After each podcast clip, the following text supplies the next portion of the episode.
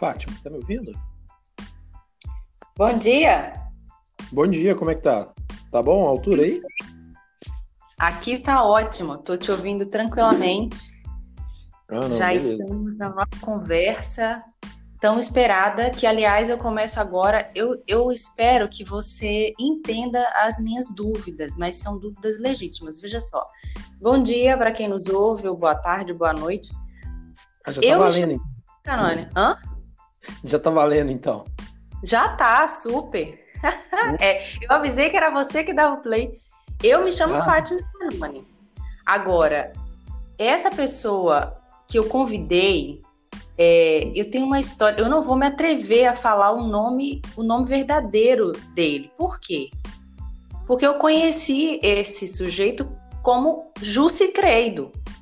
E eu não consigo chamar essa pessoa de outro nome a não ser Jussi Credo.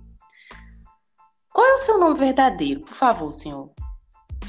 O Fátima, para dizer a verdade, eu tenho minhas dúvidas ainda, sabe? Já faz um tempo que eu estou refletindo sobre isso. Mas assim, a, maior, a maioria dos amigos mais próximos chamam de Jussi Credo, ou de Jussi só, ou de Credo só. E aí as pessoas que me conheceram pelo RG me chamam de Lucas. Então depende Olha, de quem que é, entendeu? Eu acho isso fantástico, porque é como se você tivesse uma identidade no mundo que não fosse atrelada ao que os seus pais desejaram para você. Porque eu não consigo. Se me perguntarem a respeito da sua irmã, por exemplo, né? Que o, o Jus tem irmãos e um, uma delas eu conheço, não, eu conheço as duas, mas uma delas eu, eu tive um convívio maior que é a Gabriela. A gente chama ela de Gabi. Se eu quiser falar de Gabi, num contexto entre amigos, eu falo Gabi. Agora, se eu for falar Lucas, me referindo a você, tem que saber qual é o Lucas, o sobrenome, a época que estudou. Se eu falar Jussi Creito, acabou, todo mundo sabe. Então, é. muito obrigada por falar sua identidade verdadeira. Isso é muito importante para o mundo saber que existe um Jus Credo, que é quase um personagem, e um Lucas que é uma pessoa que deve ser mais séria, que já é casado, que é cheio das responsabilidades. Agora, também quero trazer a memória que me pode dar esperança sobre como tudo isso começou. Eu lembro que eu fui. Eu, aí eu contextualizo vocês como é, que, como é que o Jus entrou na minha vida. Eu lembro que eu estudava no Isabela Hendricks e, e, trabalhava também lá em Belo Horizonte, porque hoje eu não moro mais em Belo Horizonte, o, o Lucas mora, né? Em algum lugar de Minas Gerais, mas eu não sei exatamente onde é. E aí eu lembro que eu fui é, apresentada ao Radan, que tinha acesso à galera da, da Aliança Bíblica Universitária. Falaram assim, Fátima, já que você é cristã, tem um pessoal que faz um movimento aqui de reunião, acho que você vai gostar. E aí o Radan me apresentou a BU, e aí ele falou assim, Fátima, antes dá uma olhada no site que vai ter treinamento, um treinamento aí de, de um sábado para você, você, é, você conhecer um pouco o movimento. Eu fui entrar e totalmente inocente da minha vida, estava lá o endereço da pessoa que, que a gente né, poderia fazer algum contato para pegar material, alguma coisa assim. Tinha uma referência de um e-mail lá no, no site da BU para o pessoal de, de BH. Era jussicreidomatador.hotmail.com. Eu, quando vi aquilo, pensei: será que eu estou correndo risco de vida? Será que essa instituição é uma coisa séria mesmo? E eu fui, mesmo assim, corajosa para o treinamento. E quem estava lá sentado, eu não consigo esquecer daquele treinamento, porque eu acho que eu ri e eu achei muito engraçado é, como as coisas aconteceram. Quem era o justcreidmatador.hotmail.com e ele prontamente estava lá num sábado de manhã dando treinamento para os novos que chegavam na, na Aliança Bíblica Universitária. Esse é o contexto. Dali por diante é só alegria e muitas lembranças boas. E aí retomo agora o meu contato com o Jussi é, de uma maneira muito também criativa e interessante, que é sobre as atividades que ele tem feito na vida e as formações. Na época que eu o conheci, ele estudava direito. Depois disso, você, você formou em direito, você fez a sua, uhum. sua carreira aí, mas depois disso teve umas coisas interessantes. Antes de você falar da sua vida, como é que tá a quarentena? Ai, vamos lá. Assim, a, a, respeito dessa coisa de ser Lucas e ser o Jussi Credo, a, no fundo, no fundo, não tem como muito separar uma coisa do outro, não, né? Então fica tudo muito grudado. Porque, na verdade, Lucas tem demais. Aqui em Belo Horizonte tem a penca de Lucas. Tem mais Lucas do que advogado por aqui, sabe? É uma coisa endêmica mesmo.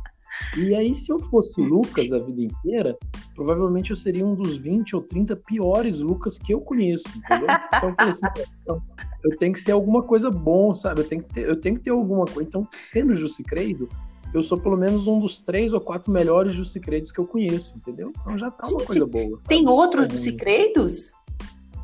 Oh, não, eu acho que não. pra dizer a verdade, depois eu vou procurar no IBGE. Mas provavelmente eu não sou o melhor, não, sabe? Mas, sabe? Mas... Esse nome, pra dizer a verdade, eu nem sei de onde que saiu, Fátima, porque eu tava. Quando... Porque, na verdade, assim, meu e-mail não era Justicreio do Matador. Eu tinha esse e-mail para jogar Counter-Strike, que é um jogo pela internet, né? E aí eu entrava para matar os outros, entrava como Justicreio do Matador. Meu e-mail era The King. Tinha um jogo na, no Super Nintendo que chamava The King of the Dragons. E aí eu era doido com esse jogo. Aí quando foi abrir, né? Ó, você vai ter que fazer seu e-mail, né? Chegou a internet e tal. Eu falei, porra, velho, vai ter que fazer o meu e-mail. Meu e-mail vai ser The King of the Dragons. Só que já tinha alguém que era o, o rei dos dragões, entendeu? Aí eu falei assim, não, então eu vou ser o rei do, dos leões. Aí The King of the Lions, não deu certo. Ah, você o rei de sei lá o quê. Aí eu não achei reinado pra nada pra eu ser, né? Aí eu virei o quê? O The King of Centopeias. Era o meu e-mail. Era esse, The King of Centopeias. E foi do ensino médio até chegar na BU. Quando chegou na BU, a BU tinha uma lista de e-mail, acho que a Fátima lembra. Uhum. E aí o pessoal foi lá e falou assim: ó, ah, manda um e-mail para cadastrar o seu e-mail na lista da BU. E eu mandei pelo The King of Centopeias, que é o e-mail que eu uso até hoje. Só que quando eu mandei esse e-mail, a lista, que era a lista automática do Yahoo, detectou como se eu fosse um vírus. Então ela me bloqueou, entendeu? E aí, eu tive que entrar com outro e-mail que eu tinha, que era o Jusicredo Matador, que era o e-mail que eu jogava contra Strike, entendeu? Gente. Aí eu, aí eu entrei com o Jusicredo Matador. Só que acontece o quê? Eu entrei como Jusicredo Matador e comecei a dar um monte de opinião na lista, né? Um monte de opinião e tal, e mandando opinião, e ninguém sabia quem que eu era. E aí eu fui numa reunião da BU que uma das pautas, eu não sabia na hora que eu cheguei na reunião da BU, uma das pautas era para para alguém descobrir quem que era o Jussicreio Matador, entendeu? E aí eu fiquei caladinho, e eles começaram a falar, ah, tem um cara que tá dando muito palpite, tal do Jussicreio Matador, a gente tem que ver quem que é isso, porque uma hora a gente achou que era o zoeiro e tal, sei lá o quê. Aí eu fiquei a reunião inteira calado. Quando foi a hora da apresentação, né, aí eu fui lá e falei assim, ah, eu sou o Jussicreio Matador, entendeu? Gente. Aí o pessoal começou chamar desde então, então já faz uns 10 anos já que eles Gente, essa história é impagável, porque eu queria muito que tivesse uma testemunha comigo para ver a minha reação quando eu, toda séria, atrás de um movimento cristão, universitário, olhei o e-mail Justo Creio Matador e falei, eu devo ter medo, eu devo seguir adiante. Quem é essa pessoa? É no mínimo intrigante, mas é, para mim, foi uma experiência inesquecível foi, foi o momento que você se apresentou para mim sem nem eu saber, né, como quem era esse, ai, eu tô chorando aqui de rir. Quem era esse esse essa pessoa que ia passar o treinamento designado para aquele dia? Bem, esclarecido isso, acho que eu fiz um, eu fiz tantas introduções engraçadas, é porque é, as histórias com, com o Júlio são ótimas. Eu perguntei, acho que a, a, pergunta seguinte, eu não sei se você quer esclarecer mais alguma coisa na sua vida, era da quarentena, não? Como é que, como é que estamos? Não, então, a quarentena tá daquele jeito, delícia, né? Horrível. É, e a, aquele desespero danado, né? Toda semana a gente cisma que tá com algum tipo de coronavírus novo, que tá infectando a gente. E eu tenho um problema muito sério, porque a minha esposa, ela trabalha com coronavírus. Ela tá fazendo pesquisa com coronavírus. Nossa. Então, toda semana, ela descobre um novo jeito da gente morrer com coronavírus. E ela me conta. Então, então, assim, toda semana eu fico um pouco mais desesperado, né? E eu sou policial, né? Uhum. Como sendo policial, eu sou atividade essencial da, da, da justiça. E, e pelo menos alguma vez na minha vida eu me senti essencial, né? Eu tô satisfeito com isso. Mas, como atividade essencial, eu tenho que trabalhar. Então, eu não tô, é, não tô de quarentena igual vocês estão, em casa, né? Eu, pelo menos espero que vocês estejam em casa. eu, tô... eu tô indo pro trabalho, lógico, com todas as preocupações e tal, mas é, é mais pesado, assim, né? Porque tem esse receio, né, do, do trabalho. Pois bem, a gente tenta trazer o, o tema com uma certa leveza, porque todos nós estamos sendo colocados diante de novas situações e, e um pesar muito grande em vários aspectos. Agora, é, nessa quarentena, eu até adiantei para você que em algum momento a literatura veio para mim com uma, uma força enorme e me ajudou muito. Só que eu soube, é, e aí é, é, onde surge o meu convite de vir fazer a vocalização de um texto, que isso vai acontecer mais para frente, mas e o Lucas aceitou, que aliás eu te agradeço muito pela gentileza, porque realmente gosto demais de conversar com você. Agora, é, antes da gente prosseguir com essa conversa boa, eu sei que tem, você tem uma, um, uma carreira inicial na UFMG, enfim, no direito, e depois você entra para letras. E aí eu já não tenho mais nenhuma, já tinha saído de Minas há um tempo e não tenho nenhuma participação assim, nem auditiva, nem ocular, nem eu nunca soube, né, que você tinha voltado para a universidade e estava estudando. E aí quando eu soube é, disso foi de uma maneira muito agradável, assim. É, eu, eu acho que eu cheguei a vislumbrar alguma coisa na, nas redes sociais antes, mas é, eu soube da, do, do, do, livro. E aí eu queria só, antes de você é, poder contar um pouco para mim como foi essa, essa escolha, essa transição, o que, que te impulsionou a estudar, é, ano passado, ah, foi a última vez que estive em Belo Horizonte, eu fui na ocasião é, para lá para participar do casamento da Laila, que também é, integrou a Aliança Bíblica Universitária. E aí eu fiquei hospedada na casa da Ludmilla e da Cíntia Esteves. Pude rever também a Michelle. E eu estou citando esses nomes porque nós temos um grupo de WhatsApp chamado Dolores e a gente consegue manter a conexão até hoje. É, desde que eu saí. Dolores. Dolores, da, da, é, é uma alusão a uma das músicas do, do Crombie que fala de uma Dolores, que tem uma casa de praia é, que eles gostam de ir, e eu moro perto da praia, as meninas já vieram aqui em casa e aí criou o Dolores. É uma música do, do Chrome, depois você dá uma olhada. E a gente criou esse grupo tal, fica ali, aí eu fui pro casamento delas, eu fiquei hospedada na casa da Cintia e da, da, da Ludmilla, que moram em Sabará, e coincidentemente o Jussi faz umas passagens por Sabará e aí a gente tentou manter contato, mas não conseguimos assim nos ver pessoalmente. E aí comentando isso com a Cíntia, ela falou: inclusive eu tenho um livro do, do, do aqui em casa e eu fui ler. Mas foi uma assim uma aventura maravilhosa. Eu não tive muito tempo para dedicar a leitura toda do livro, que eu faria numa tranquilidade enorme, que é muito agradável mas é, eu ri. Eu acho que eu não consegui continuar a leitura do livro porque eu entrei numa crise de riso. Então, isso eu quero dizer como foi que eu fiquei sabendo que realmente você estava levando a sério o seu interesse por literatura, por letras, é, enfim, né, por essa outra área que é totalmente é, diferente da carreira que você tem como, como estudante que foi de direito, enfim. Me conta como é que foi essa eu, que, eu fiquei realmente curiosa, acho que a gente não conversou nada sobre isso. Como é que foi essa sua decisão de entrar para letras? Então, eu, desde muito novo, meu sonho foi ser escritor. É, é, o sonho da minha vida, eu acho assim. Só que quando eu cheguei no ensino médio, né, que eu fui fazer minha faculdade, né, escolhi qual área eu ia seguir, é, a minha primeira opção era jornalismo. Só que a minha irmã, a Raquel, namorava um rapaz e o pai dela era jornalista e tinha virado taxista, porque ele não tinha dado muito certo no jornalismo. Então, assim, ele era um cara que já estava bem descrente com jornalismo e tal, né? E eu tive uma pressão muito forte da minha família, ah, mas jornalista. E a minha família também nunca me achou muito talentoso, assim, não, né, pra, pra esse ramo.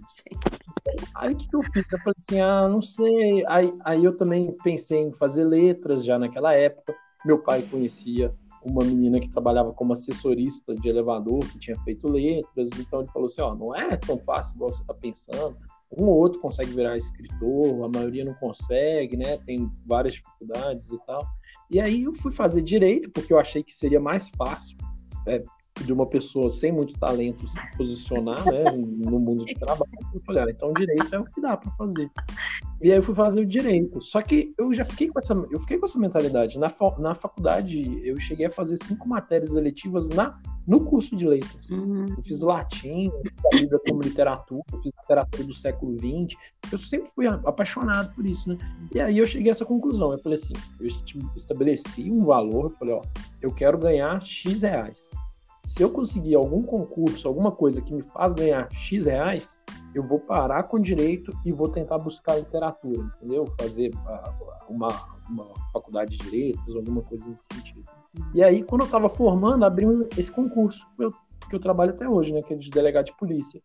Eu fiz esse concurso, passei nesse concurso, é, foi tudo muito rápido, assim, muito engrenado, né? Então, é, eu formei em 2011, 2012, aí o próprio concurso era, foi em 2011, cheguei a fazer em 2011. Em 2012 eu era delegado, já era delegado de polícia, né? Na, comecei a fazer academia de polícia. Em 2013, aí eu virei delegado mesmo e já fiz a, é, já fiz o Enem, que já época já era Enem, né? Já fiz o Enem, em 2014 já estava na faculdade de novo. Então foi tudo assim, uma coisa atrás da outra, sabe? Uma, uma coisa mais ou menos por. Por causa dessa minha paixão que eu tenho. Então, assim, se eu é, se eu fosse um bom escritor, já assim, ah, o Lucas já é um grande escritor, talvez eu nem precisaria tanto da faculdade. Eu não iria para a faculdade, né? Eu perderia grandes experiências que eu tive na faculdade. Mas como eu falo, sempre senti assim, ah, não sou lá grande coisa, então eu tenho que ir para a faculdade, tenho que estudar com os melhores, tenho que estar no meio do, dos bons escritores que Minas Gerais estão lançando aqui. Uhum. E aí eu fui fazer.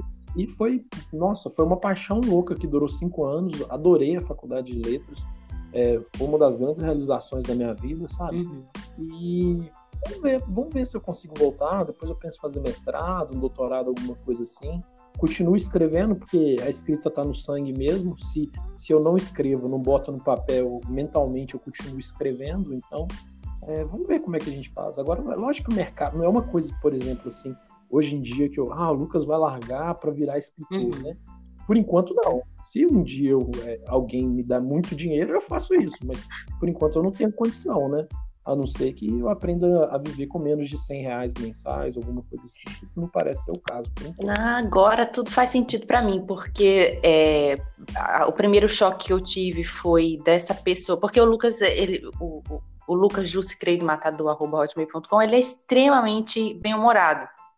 Quem o conhece pessoalmente sabe, pelo menos eu dou risada a qualquer momento que eu entre em contato, inclusive com os textos. Então, é, ele é muito bem-humorado. Quando eu soube que você, porque eu até eu, eu tive um contato com você, assim, da, saber da sua história e também do, né, do, da sua formação e tal, acho que eu consegui acompanhar até o momento que eu soube que você tinha passado no concurso, mas não encaixava na minha cabeça uma pessoa tão engraçada assumir uma posição tão séria na vida que é de, de, um delegado. E depois, a segunda surpresa era que uma pessoa tão engraçada que consegue ser um delegado virasse um escritor. Eu falei assim, gente, mas que pessoa é essa que eu conheço, né? Tão, tão multifacetada. E eu acho isso muito intrigante na sua personalidade. Eu acho realmente que você escreve muito bem.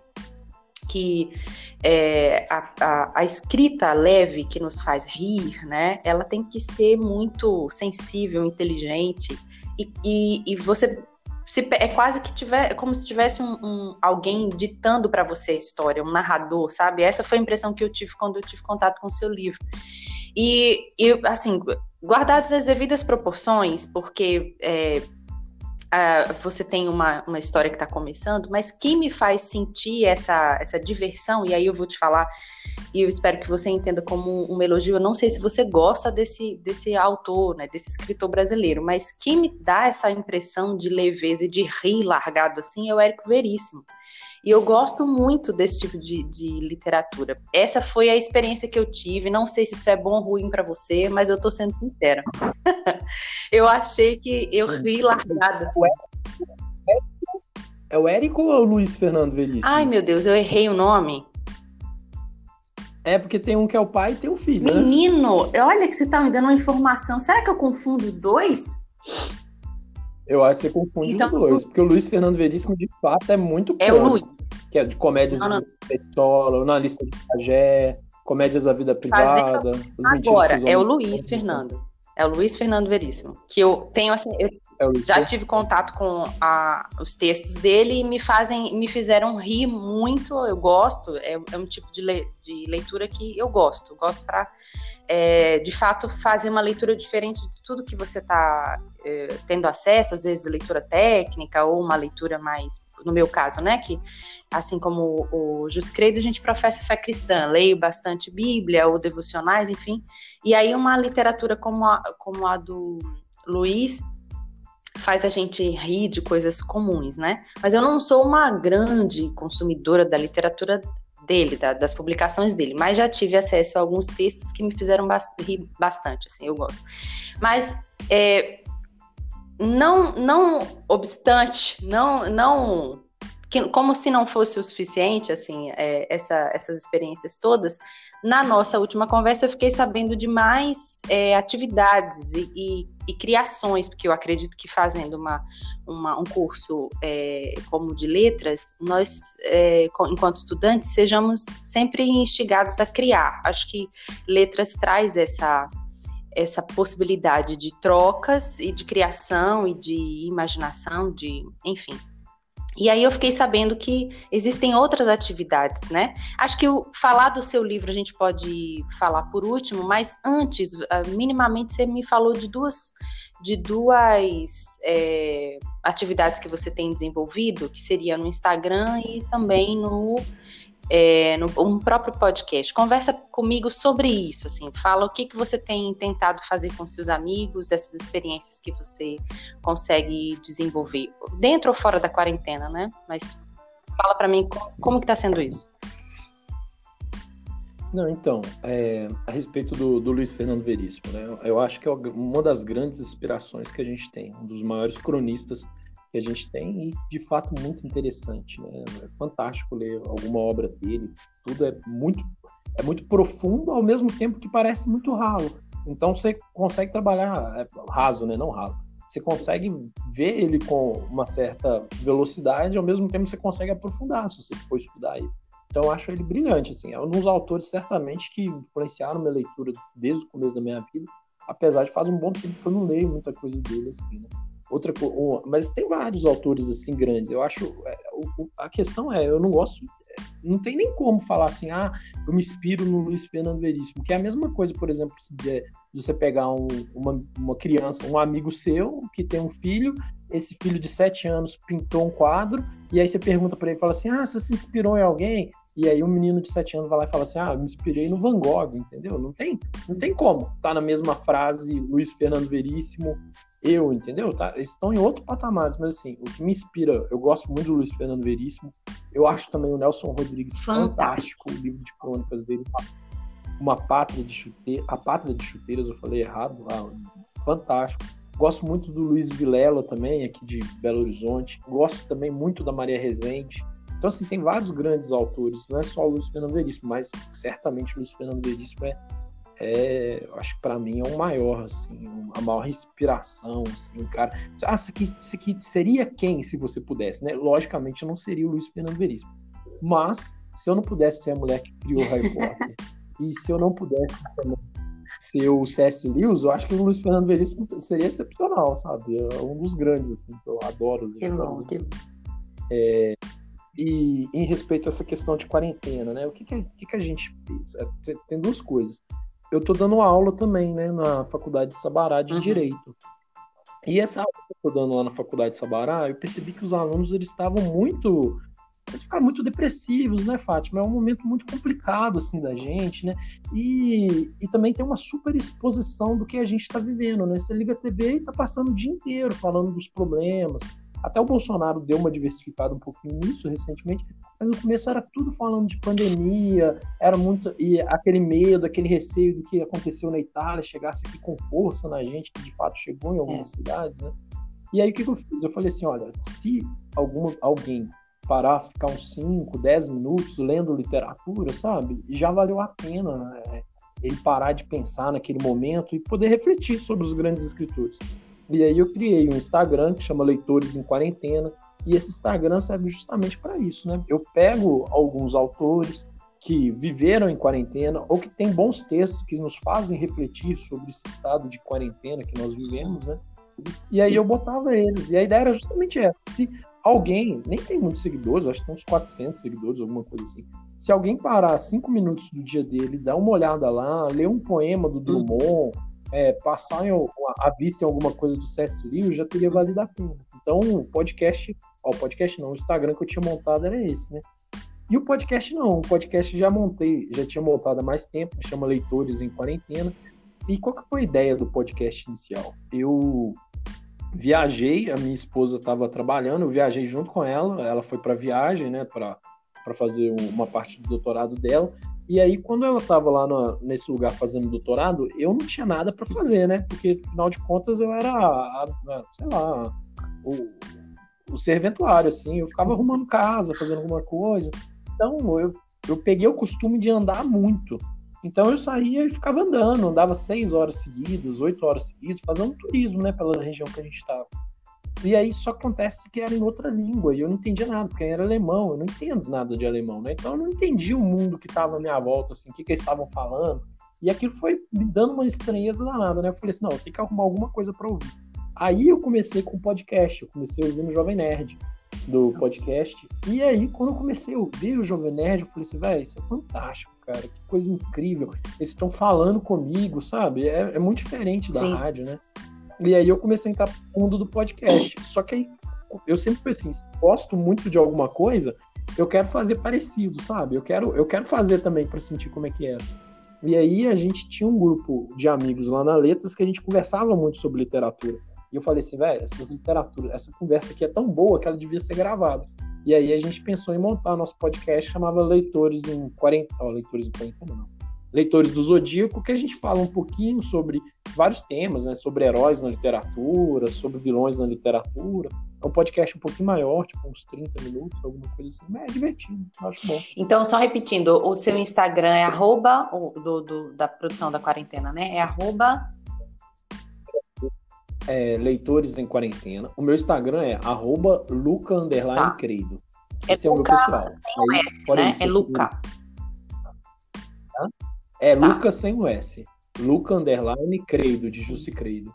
E eu tenho também o Leitores em Quarentena, né? Leitores em Quarentena. Eu não lembro se tem underline nesse aí, eu acho que tem.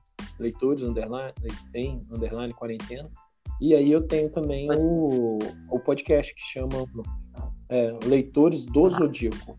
É isso. Olha, esse dinamismo todo me trouxe muita satisfação, que inclusive a ideia que você teve do, do Instagram ela é mais ou menos muito assim é semelhante ao que eu imaginei que a literatura pudesse fazer em dias tão difíceis, né? Só que a dinâmica é, que eu busquei é fazer com que outras pessoas pudessem ler esses textos e conversar um pouco sobre a área que elas têm de domínio.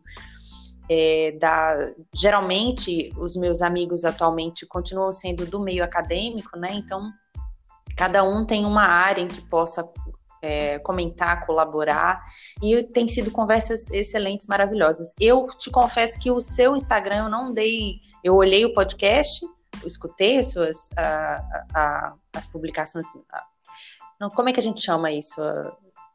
as gravações que você disponibilizou lá e os áudios, né? Mas o Instagram eu vou dar uma olhada assim, porque eu tive uma experiência tão boa que é num momento muito de solitude e solidão juntos, assim, né? Que, e, e, o externo tá tão agitado que eu confesso que agradeci muito a Deus pelo talento das pessoas de, de anos atrás, né? De que eu nunca os conheci pessoalmente, nunca irei conhecê-los pessoalmente, mas que fizeram uma diferença enorme pela sensibilidade e a, a, o texto faz isso, né? O texto é uma coisa fantástica. Eu também gosto imensamente da palavra, palavra escrita, palavra falada, e é, é, uma, é uma experiência maravilhosa. Agora, bem, eu tinha solicitado a sua participação no, antes desse podcast, que era você é, antes da nossa gravação, que era você na sua casa fazer a escolha de um texto, né? Você precisava elaborar essa, essa seleção aí. Quem foi o autor e qual foi o texto que você escolheu? Bom, o autor que eu escolhi, eu, eu tô lendo 100 Anos de Solidão, do Sim. Garcia Marques. Eu acho que a leitura dos 100 Anos de Solidão do Garcia Marques é, é interessantíssimo para esse momento. Só no cachorro. Ah, não, é... tá, tá, tá ótimo. Os nossos efeitos sonoros. É, pois é, tá, é bom que fica bem realista, né? Falando de Garcia Marques, é bem realista. Mas eu acho que Garcia Marques é fundamental. Eu acho que nesse horário também é incrível, né? Porque o Garcia Marques trabalha tanto a, a até os 100 anos de solidão, um pouco sobre isso. Né? E é engraçado. Eu sei se você chegou a ler, Fábio. Eu vou te falar que eu já tive muitas vezes próxima a iniciar essa leitura e eu confesso, eu não sei se você tem isso. É, deixa eu até procurar saber. Você tem um conteúdo que vai exigir você sabe pelo histórico, pela fama, pela, pela, pela marca histórica que ele tem, né, na, na vida das pessoas que vai exigir de você uma atenção enorme. E eu, eu não sei porque eu tenho a impressão que eu não estou preparada para ler esse livro, emocionalmente. eu não sei se isso procede, sabe? Tem algumas obras que eu olho, revejo, revejo, aí respiro. Esse é um do, dos livros que eu tenho essa dificuldade. Um outro, por exemplo, que eu posso te sugerir isso é uma coisa absolutamente contrária, oposta, e que eu acho que emocionalmente, eu desconfio que emocionalmente não estou preparada, é o My Kampf do próprio Hitler. Eu tenho essa. Eu, ele está aqui perto, né, no meu computador, eu olho, já, já abri, já comecei, e eu fico nessa relação. Você tem isso com algumas, com algumas obras? Ah, o My Camp. Pois é, o My Camp você ia ler em que língua? Não, tem. É. Em português? Nossa senhora. É, não sei não. Eu acho que é meio um pouquinho pesado. É, você não pra, pra, você ter uma ideia de como tem um tempo que eu tô assim nessa, isso não é agora. Isso já tem um tempo que alguém me passou uma. Um, um... Falo, não, Fátima, eu acho que né, sugeriu a gente conversando, tudo bem.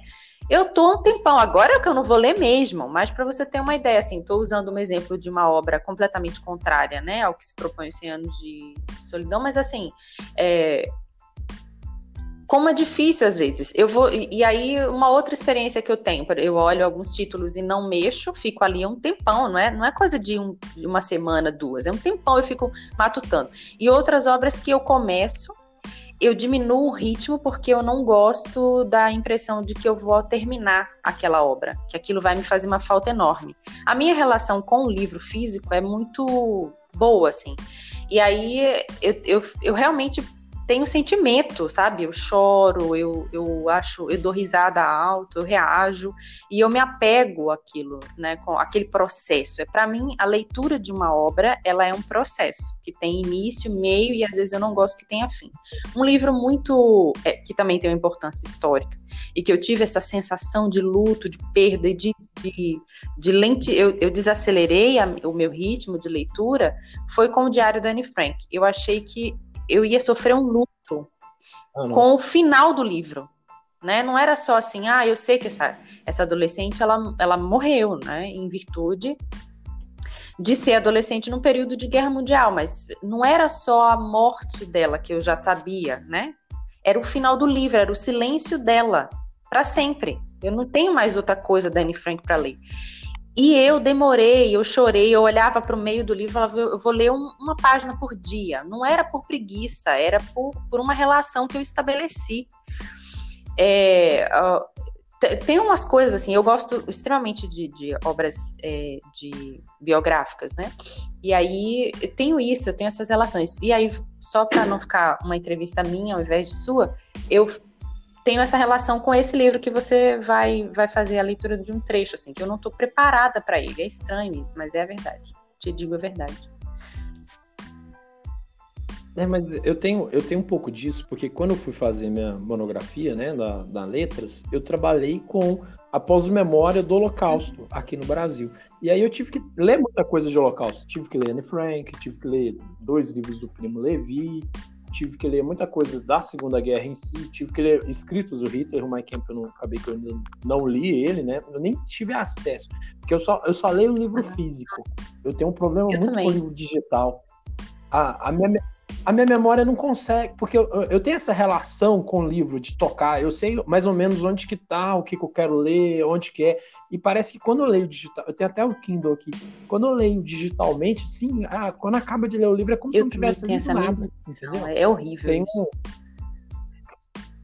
É, eu nem acho que assim, ah, não, vou desmerecer quem lê digital. Não, eu acho que a nova geração vai ler mais uhum. digital do que a gente, né?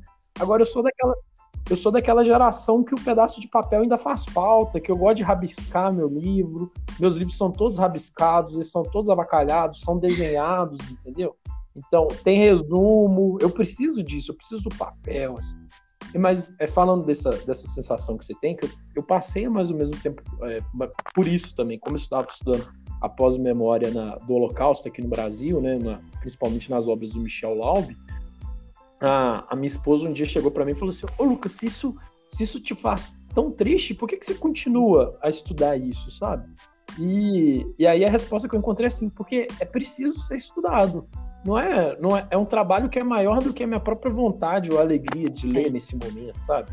Como a gente tem, por exemplo, quando leu Luiz Fernando Veríssimo. Mas tem coisa que tem que continuar sendo lida e tem coisa que tem que continuar sendo estudada, mesmo que não seja tão agradável assim para aquele momento, né? Então, por exemplo, quem estuda literatura, quem gosta de literatura, gosta de entender o mundo que a gente vive, tem que ler Garcia Marques, tem que... O Hitler eu acho que não precisa ler, não, porque tem gente que já não é muito bom da cabeça, ainda lê o Hitler, vai que o Hitler convence ele, né? Então, o Hitler eu acho que não precisa, não. Mas ler um Dostoiévski, ler um Tolstói, ler alguma coisa assim é claro. é importante, né? E a gente tem que ficar lutando. Mas os 100 anos de solidão, Fátima, eu acho que você deveria ler, porque você é mais ou menos das minhas. Porque a gente tem um bom raciocínio, só que por baixo a gente é meio maluco. E o Garcia Marques é assim também, sabe? Então eu acho ah. legal. Porque assim, se a gente. Eu tava, eu tava até conversando meu, com meu pai também, que é um ótimo leitor, né? Sobre esse livro aqui outro dia. Ele falou assim: Ah, Lucas, eu não aguentei de ler porque eu fiquei muito triste lendo ele. Porque de fato ele trabalha com várias coisas assim. Ele trabalha com o sentimento de abandono, a separação, né? Os 100 anos de solidão, já dá essa uhum. ideia de isolamento, como é que o silêncio, o desamparo, sabe? A exclusão e como é que as coisas vão repetindo, até o nome dos personagens vão repetindo, como se fosse um ciclo que vai sempre repetir nesse desamparo, nessa, nessa uh, numa família que é completamente isolada e marcada por tragédias. Só que acontece que eu acho ele um livro muito engraçado, sabe? Pode, a, a pessoa pode falar assim, ah, ele é muito triste, sei lá o quê, mas eu não consigo ver muito isso, sabe? Eu vou rindo, porque as mortes são engraçadas, o jeito que vai ser anunciado é engraçado. Igual assim, essa passagem que eu vou ler é talvez do melhor personagem. A gente, ó, pra você ter uma ideia, eu fiz aqui um uhum. resuminho do livro. Olha pra você ter uma... o, o Garcia Marques também não batia muito bem na cabeça. Ele queria confundir a gente. Olha só, só para você ter uma ideia. O José Arcádio, ele é esposo da Úrsula.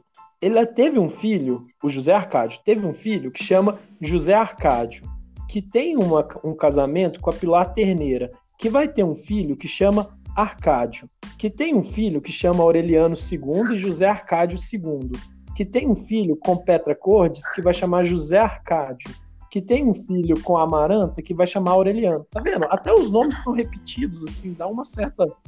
Dá uma... Quando você vai lendo isso, você já fica assim, calma aí, de qual Arcádio que ele tá falando? Aflitivo, José, quem que é? Então. É meio aflitivo, ah. né? Uma... Parece que você tá num looping, assim, é estranho. Pois é, as, tem hora que parece, aqui em Belo Horizonte tem a Praça 7, né? Que é o, o centro econômico nosso que passa gente para tudo lá. Hora que parece que você tá vendo a narração da Praça 7. É um monte de gente passando. E você fala assim: o que, está acontecendo aqui, gente? Meu Deus do céu, onde, onde, que, onde que minha alma desgarrou do livro? Porque tem hora que parece que a alma da gente desgarra do livro, né? E, e você já tá umas três páginas para frente, a sua alma tá em outro lugar e você continua lendo, pensando assim. Meu Deus, eu voltar, achei que era sabe? só eu que tinha esse sentimento de alma desgarrada. Parece que é uma sensação muito é. psicodélica, é um negócio muito esquisito.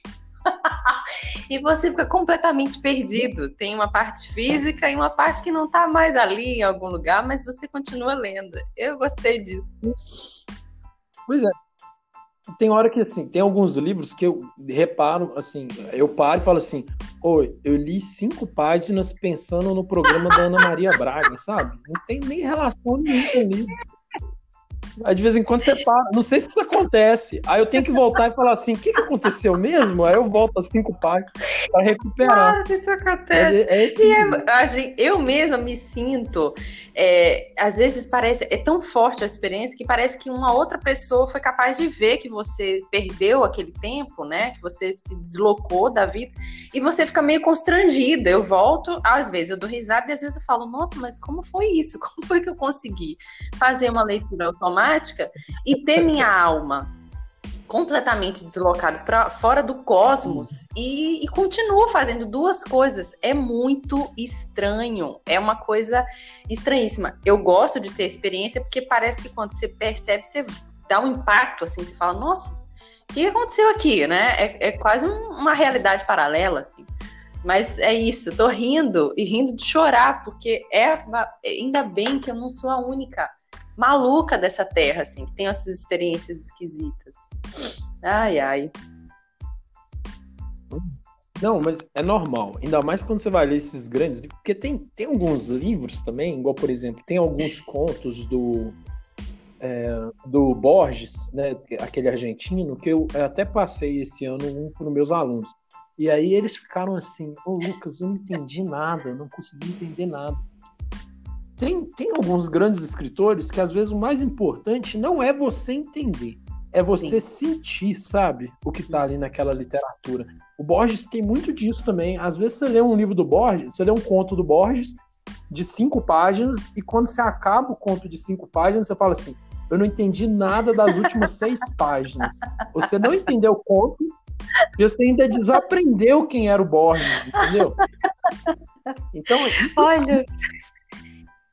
Isso é muito legal, sabe? É, essa sensação assim, de maluquice, essa sensação, tipo assim, ah, uma tá perdida, sabe? Isso é... E o Garcia Marques tem demais disso, é muito legal de você ler. Depois um dia pega, pega. É, ele é um pouquinho denso, de fato é. Então faz um resuminho, faz uma árvore arqueológica, assim, vai colocando o nome das pessoas, ou pega uma que já tá pronta na internet, sabe? Mas não, não perde essa oportunidade, não, que quando chegar no final é muito. Não, mas olha só. Entendeu?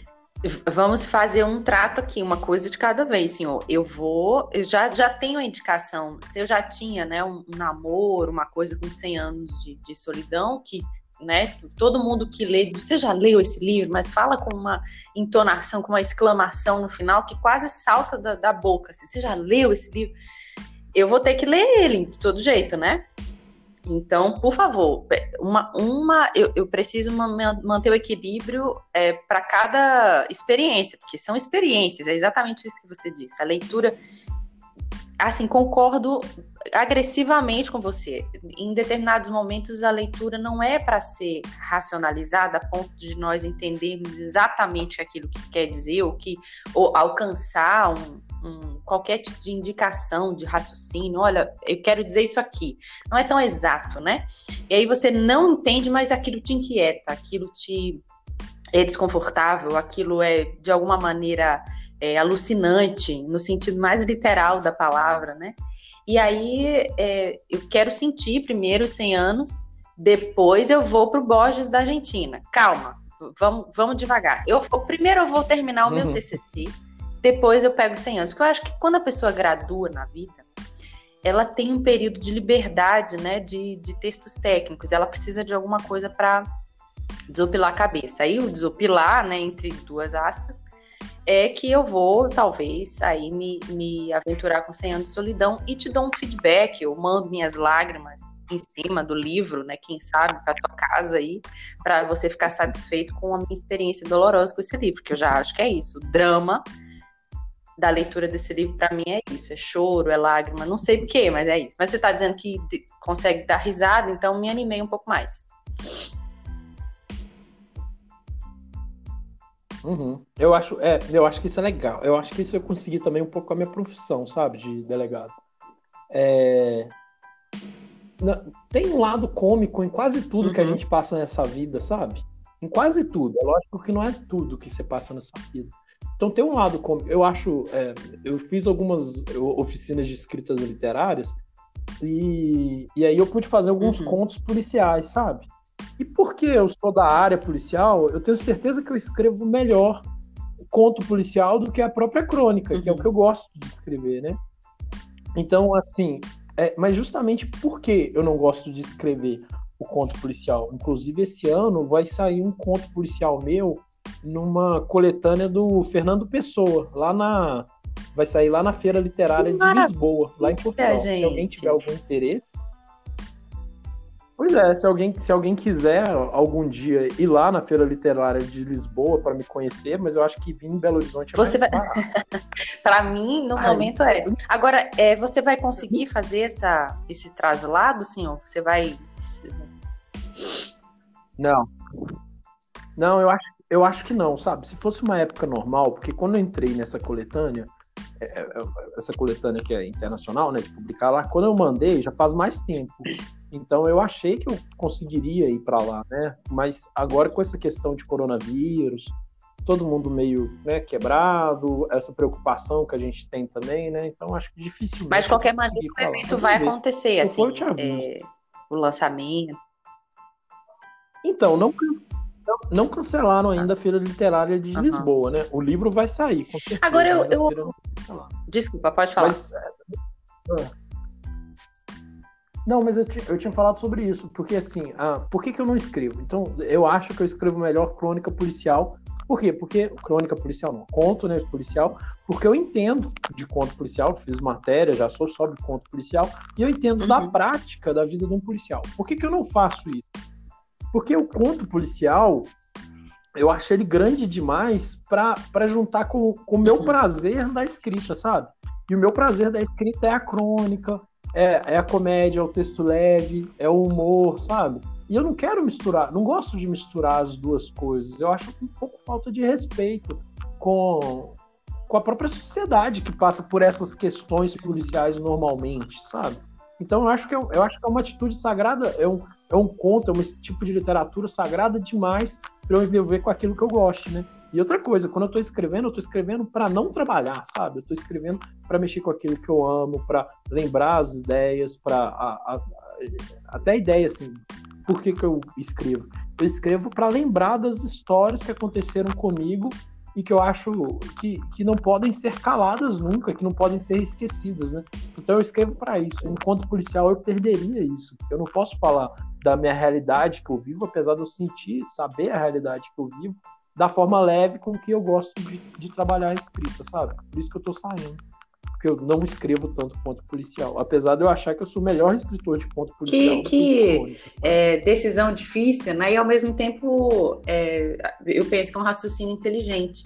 Agora, eu passei é, batido, a gente conversou sobre podcast Instagram e eu logo é, mencionei o trecho que você pretende trazer para a gente do, né, do, do 100 anos, mas o seu livro, fala para mim do seu livro antes de fazer a leitura do, do trecho. Não, então, o, esse livro que eu tenho é uma coletânea só de crônicas que eu tenho, né? E qual que é a ideia? Por que, que surgiu esse livro?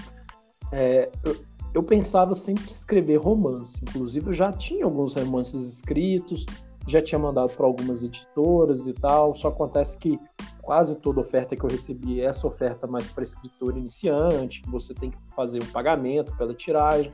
Eu falei, ah, não, não gostaria de mexer nesse jeito, não. Só que é, a crônica veio para o lado da crônica porque eu, eu, perdi uma pessoa muito importante na, na minha vida, e na hora que eu perdi essa pessoa muito importante na minha vida e tal, eu tive um certo bloqueio. E aí, a, até um ato de resistência assim para continuar a vida, né? Você para de pensar nessa pessoa que você gosta tanto para você ficar tocando sua própria vida, né? E aí, quando o luto passou assim, alguns meses depois e tal, né?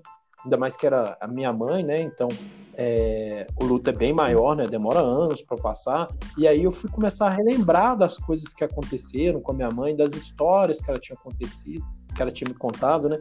E eu tinha percebido que eu tinha bloqueado várias dessas histórias. Não lembrava mais, eu tentava lembrar do que ela contava, porque quando a gente convive, eu nem sei se você vive com seu pai, mas quando a gente convive com as pessoas mais velhas, a gente percebe que ela tem as histórias que são cruciais na vida delas e elas ficam recontando aquelas histórias pra gente. E às vezes tem alguns, tem alguns filhos que chegam só e falam assim: não, mas é, ah, de novo você vai contar isso, sabe? Quando seu pai tá velho o suficiente para te contar várias vezes a mesma história, você tem que se considerar uma pessoa sortuda, porque você tá conseguindo ver seu pai contar várias vezes aquela mesma história. E aí, e também vai tornando uma coisa crucial, né? Não é mais importante tanto a história, mas a forma como a sua mãe conta, a forma como seu pai conta de novo e de novo aquela história vai ganhando certa relevância, sabe? Então eu pensava muito nisso. Eu falei assim, poxa, tanta história da minha mãe que eu perdi, que eu não lembro, que eu bloqueei, né? Meu estado mental acabou bloqueando assim as histórias que ela contava e tal. E aí eu falei assim, olha, eu preciso de é, relembrar as histórias que eu tenho na minha vida, porque eu não quero mais perder essas histórias, né? Então, o nome do meu livro mesmo, aí que eu comecei a fazer? Comecei a publicar essas histórias pela internet, é, publiquei no, no meu site, né, lucacreido.com.br, publiquei também pelo jornal Clarim, né, que eu cheguei a ter uma crônica lá a cada 15 dias, e aí, Clarim do Brasil, jornal Clarim do Brasil. E aí, é, eu fazendo essas montagens, fazendo esses textos, eu falei, olha, eu, esses textos eles têm que sair da internet e para um livro físico. Porque eu estou contando as histórias que pertenciam à minha avó, as histórias que pertenciam à minha tia, a história que pertencia à minha irmã. E eu não consigo é, levar essas histórias para minha irmã, para minha tia, para minha avó pela internet, porque elas não leem na internet. Então eu fiz o compilado dessas crônicas para lançar através de um livro, para ter um livro físico, é, para alcançar as pessoas que de fato importavam, que de fato contaram essas histórias para mim, para minha avó, minha mãe. Então por isso que ele chama assim, é, o livro chama Pucá de quê? Que é uma expressão que a gente tem aqui em Minas Gerais, né? A gente junta tudo, né? Mas na verdade, o, na verdade o livro é, um, é uma. O, te, o título do livro ele é uma conversa, né? Porque ele chama assim, por causa de quê? Coisas que eu não queria esquecer. Então, na verdade, é o quê? É uma pessoa falando assim, coisas que eu não queria esquecer, e outra perguntando, uhum. por causa de quê você não queria esquecer, né? E aí as respostas estão dentro do livro, entendeu? Porque são coisas que refletem o amor, refletem a paciência.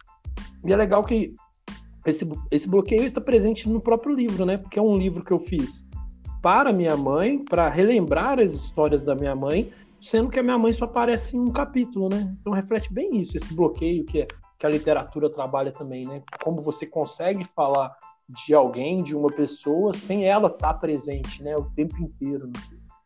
E tanto que é o, o último capítulo. É o último capítulo do livro, que é coisas que eu lembro da minha mãe, e aí eu falei assim, não, essa figura foi tão importante, né, que eu não posso. É, o livro é dividido em algumas partes, algumas etapas.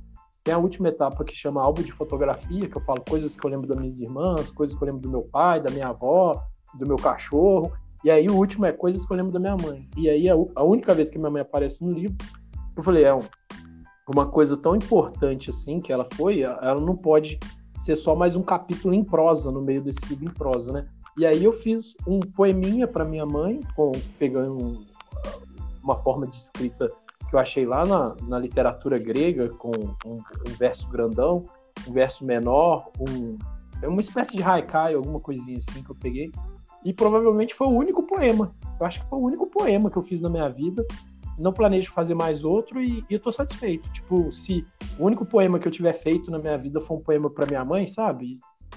para mim já é o suficiente, eu acho que tá de bom tamanho. E, e como eu sei que eu também não vou conseguir fazer outros poemas tão bem assim, né, alguma coisa assim, eu não, não pretendo colocar, porque eu acho que talvez fora a minha, a minha família, nada mais nesse mundo mereça poema para mim, sabe? Só a minha família mesmo. Nossa, mas que história linda! Eu gostei de, de conhecer o, o, o livro é, enquanto ideia, né, ainda, e a minha experiência com ele na mão foi maravilhosa, assim, eu garanto. E realmente é, eu estive, eu caminhei é, pelo meio do livro e as minhas risadas se deram ali na, em algumas histórias. Acho que uh, tem um, um, uma, do, uma parte do livro que você dedica à sua esposa.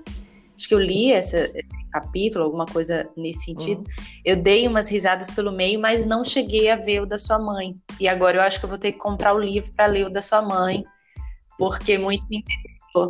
Muito me interessou. Ah, obrigado. Agora, é, o tá trecho do, do que você separou para a gente, porque é, eu acho que é a maneira mais, considero que seja a maneira mais interessante da gente finalizar uma conversa tão rica e tão boa. É, então, eu vou ler uma passagem da, dos 100 anos de solidão. É uma passagem onde a gente tem um pai da família, né, que é como para mim o melhor personagem que tem no livro, que é um dos mais engraçados também, que é o José Arcádio, que é o genitor geral, né? E o José Arcádio, ele já estava naquele, já era um homem meio malucado, né? Já estava no final, no momento final, assim, mais ou menos da, da sua vida, onde que ele já está bem separado e aí, é, não é nenhum spoiler, que é mais ou menos meu, na minha versão aqui na página 150, o livro tem 400 páginas, mas é o momento da morte do José Arcádio. Mas pode ficar tranquilo, porque todo mundo morre nesse livro. Olha, então é spoiler, eu vou não. te batizar como Mr. Spoiler. Oi, eu vou pegar o teu pescoço, eu vou apertar teu pescoço, Júcio. Mas aqui, o mais interessante não é a saber a história, é como é que a história é contada. Você vai ver aqui que beleza você vai pensar assim, quando eu morrer, eu quero que aconteça a mesma coisa que aconteceu com José Arcádio Bueno. Olha, eu vou ler esse livro só para ter o que, o que argumentar, porque inventei de, de dizer a ele há, há, uns dias atrás que ele dava spoiler, e ele falou, mas na literatura não tem spoiler, Fátima. Foi essa resposta que ele me deu. E eu tô com isso engasgado aqui, eu vou passar anos para processar isso. É, não sei. A não, ser, a não ser que você esteja lendo o Grande Sertão Veredas, não tem nenhum spoiler da literatura, com certeza. Tá. Sertão Veredas tem, o resto não tem, não. Então eu vou ler, eu vou ler só essa partezinha aqui, ó. A Úrsula, só para mais ou menos vocês saberem, a Úrsula é a esposa dele. Então eu vou ler essa última parte de José Arcanjo Buendia. Então começa assim, ó. Na manhã seguinte, Úrsula levava o café da manhã para ele quando viu um homem se aproximar pelo corredor. Era pequeno e maciço, como um terno negro de lã e um chapéu também negro, enorme, enterrado até os olhos taciturnos. Meu Deus, pensou Úrsula, podia ter jurado que era Melquíades. Era Catauri, o irmão de Visitacion, que havia abandonado a casa fugindo da peste da insônia, e de quem nunca mais se tornara a ter notícia. Visitacion perguntava a ela por que havia regressado, e ele respondeu em sua língua solene: Vim para o funeral do rei. Então entraram no quarto de José Arcádio Buendia. O sacudiram com todas as forças, gritaram em seu ouvido, puseram espelho diante de suas narinas, mas não conseguiram despertá-lo. Pouco depois, quando o carpinteiro tomava as medidas para o ataúde, viram através da janela que estava caindo uma garoa de minúsculas flores amarelas caíram a noite inteira sobre o povoado, numa tempestade silenciosa, e cobriram os telhados, e tamparam as portas, e sufocaram os animais que dormiam na intempérie. Tantas flores caíram do céu que as ruas amanheceram atapetadas por uma colcha compacta, e foi preciso abri-las de novo com paz e ancinhos para que o portejo pudesse passar. Nossa, que é riqueza de, de detalhes, eu acho, hein? Você consegue. É. E olha que eu sou um péssimo leitor. Eu sou péssimo leitor. Não, mas foi, foi ótimo, foi claro. E é eu gostei do trecho. É pena que, que. Ah, gente. É muito bom, muito bom o texto que você escolheu. Pena que eu, agora eu vou ter que ler o livro todo, gente, para chegar nesse trecho aí. A curiosidade, como é que vai ficar? Pena que eu estou curiosa agora, e bom que eu estou curiosa agora é. para o livro. Vou ter que me preparar emocionalmente, de qualquer maneira, para encarar essa leitura. É isso mesmo? É, vai ter. Vai ter que estar preparado emocionalmente. Não, o mais importante não é estar preparado emocionalmente. O mais importante é você ter um resumo dos personagens. Uma, uma dica. Boa dica. Engraçado, eu nunca faço isso. Eu pego e eu nunca faço uma pesquisa né, de alguma se algum, algum, alguma, algum livro que já é tão conhecido chegou a vez dele, a hora dele, eu não, não vou atrás mais de nada dele. Eu sento e vou ter a minha experiência ali em loco com ele. É, mas não é, não é bom assim. Eu não acho que nem estudar o livro antes de você começar a ler, porque você perde as suas próprias conclusões que você tira durante a leitura, né? Ah. Mas pegar uma árvore genealógica é bom. Tanto que essa, essa, uhum. essa edição que eu tenho aqui, que é da Record, é, você abre o livro, tem a árvore genealógica. dos 100 anos de solidão, sabe? Então não é um spoiler, não é nada disso. É na quinta página aqui, ó, na hora que você pega, já tem a árvorezinha genealógica. E quando você pega um livro e ela começa, ele começa com uma árvore genealógica ou com um sumário de, de nome de personagens, na hora você pensa assim, velho, isso vai dar trabalho. E é mais ou menos. Mas é, eu, eu, eu, penso que é extremamente didático na hora de você fazer a, as suas ligações, né, do, dos contextos, se torna mais, mais prático. Assim, vai, vai fazendo um sentido com muito mais tranquilidade do que você sem isso, né? São algumas ajudas. Mas mesmo assim, recentemente eu, eu vi alguém na internet, numa dessas postagens que considero engraçadas, a pessoa confessando que não adiantava esperar, ter expectativa que ela gravasse os nomes dos, dos, personagens que ela não grava. Então, no caso do 100 anos de, de, de, solidão, não tem esse problema, porque com a repetição você vai se confundir com os contextos, mas pelo menos o nome, um nome Arcádio você vai lembrar para sempre na sua vida, né? Batizar tudo que você vê na sua frente com esse nome de tão forte e marcante que vai ficar. É, eu te agra... Olha, eu não sei, eu não sei te dizer, uhum. expressar é, com sinceridade, como foi legal a nossa conversa, como foi bom depois de tanto tempo assim sem a gente conversar. Que aliás, eu acho que esse era o contexto é, da nossa conversa lá em Sabará, que ficou atrasado, ficou no limbo histórico. Eu realmente não consegui encontrar o meu amigo e não tomamos café nem nada. Acabou que a pandemia ainda vai atrasar isso ainda mais. Mas é, agora a gente meio que colocou uma conversa de muito tempo que estava sem ser feita é, em dia, mais ou menos em dia, porque né, faz tempo que a gente não, não se vê. Mas eu te agradeço demais por essa gentileza. Para mim, eu, com toda sinceridade, Júlio, foi uma honra poder é, ouvir o sim, porque eu gosto realmente de, de conversar com você e você aceitar essa troca foi maravilhoso em tempos como esse e falando de tantas atividades que você é, vem conduzindo na sua vida da melhor maneira possível, né? E justamente com a literatura que eu também aprecio bastante, mas estou em atraso com várias leituras, mas sempre muito interessada em saber como isso pode transformar a nossa vida, a leitura. E quero muito é, dizer para você também, aproveitar esse espaço, que é, há brasileiros que nos, nos enchem o coração de alegria e penso que esses dias são dias que a gente deve enaltecer isso. Há brasileiros que nos enchem de alegria, gente muito boa fazendo trabalhos muito bons. E eu não falo só sobre ser bem sucedido em relação a números, em relação a, a carreiras que se sabe que, que tenham um tipo de destaque é, financeiro ou um tipo de destaque numérico, o que quer que seja. Mas nessas relações que nós temos com brasileiros que produzem, que criam, que estão interessados numa boa linguagem, na construção daquilo que elas gostam de fazer de maneira integral e, enfim, bem construída, isso muito me alegra.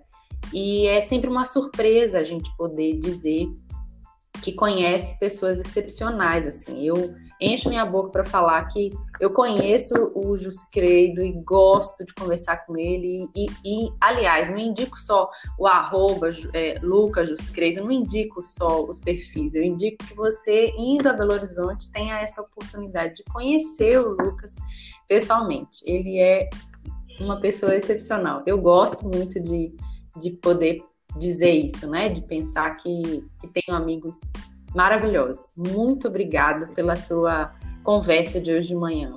Fez meu fim de semana diferente e agradável, sem dúvida.